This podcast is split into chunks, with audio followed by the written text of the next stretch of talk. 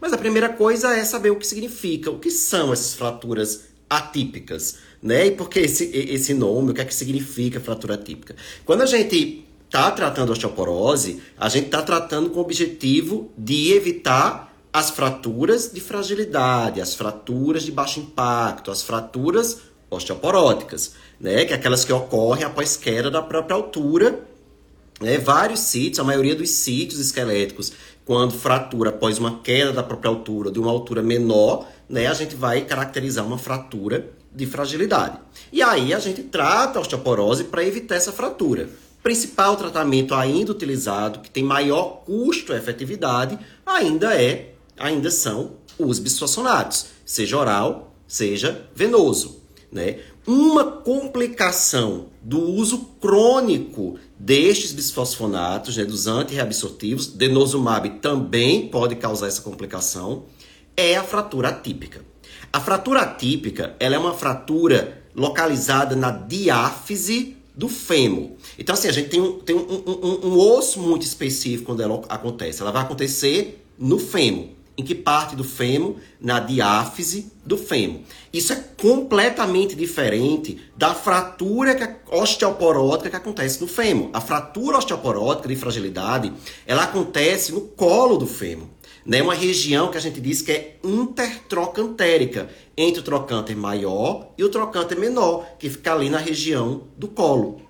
A diáfise do fêmur se localiza abaixo do trocânter menor. Então, aí, lembrando aí da, das aulas de anatomia lá do início né, da faculdade. Né? Então, abaixo do trocânter menor tem a diáfise. A fratura atípica ocorre abaixo do trocânter menor. Ela é infratrocantérica. Então, ela vai ser localizada no fêmur, na diáfise, sendo infratrocantérica. Em geral, ela é completa, né? ela é transversal. Ela vai é, é, é seguir toda a linha ali do fêmur, então eu tenho aqui o fêmur, né? E ela pá, parte o fêmur em dois, né? Sendo transversal, pode ser um pouco oblíqua, e vai partir o fêmur em dois. E isso quando ela for completa. E aí uma informação já importante é que a fratura atípica, ela pode ser incompleta, certo? E tá ali só no, no, no córtex, no córtex do, do, da diáfise. Ela não obrigatoriamente é, é, é, atravessar toda a diáfise e partir o fêmur 2. Então ela pode ser completa ou ela pode ser incompleta. Em geral, ela ocorre ao baixo trauma, ao baixo impacto ou na ausência de impacto. Bastando a paciente estar tá em pé, né, em posição ortostática, e ela vai, ela cai porque fraturou, ela não fratura porque ela cai. Né? Aí aquela dor súbita e ela cai, tá? Porque geralmente não tem trauma. Né? E o que pode existir, essa informação é muito importante, o que pode existir antes da fratura é uma dor, certo? Uma dor na face lateral da coxa.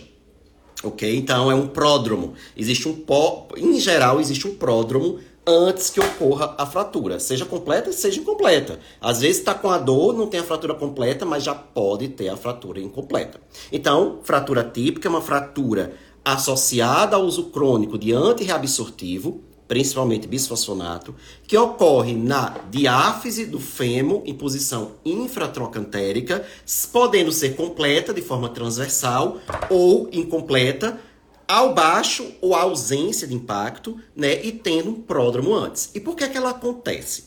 A fisiopatologia da fratura típica, ela ainda é pouco conhecida, certo? Mas a gente geralmente diz que ela acontece porque o osso, ele fica é, é, tanto tanta inibição da reabsorção óssea pelo antirreabsortivo que depois de um tempo ele acaba ficando é congelado, é como se fosse o, o, a gente sabe que o nosso osso ele tem um turnover, ele é metabolicamente ativo, ele está o tempo todo ali formando osso, reabsorvendo osso, formando osso, reabsorvendo osso, né? E isso é importante para a saúde do esqueleto, isso é importante para a saúde óssea. Quando a gente usa antirreabsortivo por muito tempo, a reabsorção ela cai tanto que a formação também vai cair. Né? Se vocês pararem estudar, e for ali estudar um pouquinho de metabolismo ósseo, estudar as células do tecido ósseo, a gente vai ver ali que osteoblasto, que é a célula formadora, e osteoclasto, que é a célula que faz a reabsorção, elas são linkadas. Né? Existe um link entre elas, como quando uma aumenta, de forma secundária a outra aumenta também. Quando uma diminui, de forma secundária, a outra diminui também. Certo? Então, quando você diminui muito a reabsorção, porque você está inibindo os osteoclastos, de forma secundária você vai inibir a, a formação também, você vai inibir os osteoblastos, o turnover ósseo vai lá para baixo, você tem o osso congelado e isso acaba levando a fragilidade óssea, uma fragilidade óssea tão importante que a fratura acontece mesmo na ausência de impacto certo? Então, é, mas assim, falta a gente saber mais detalhes dessa, dessa, dessa fisiopatologia.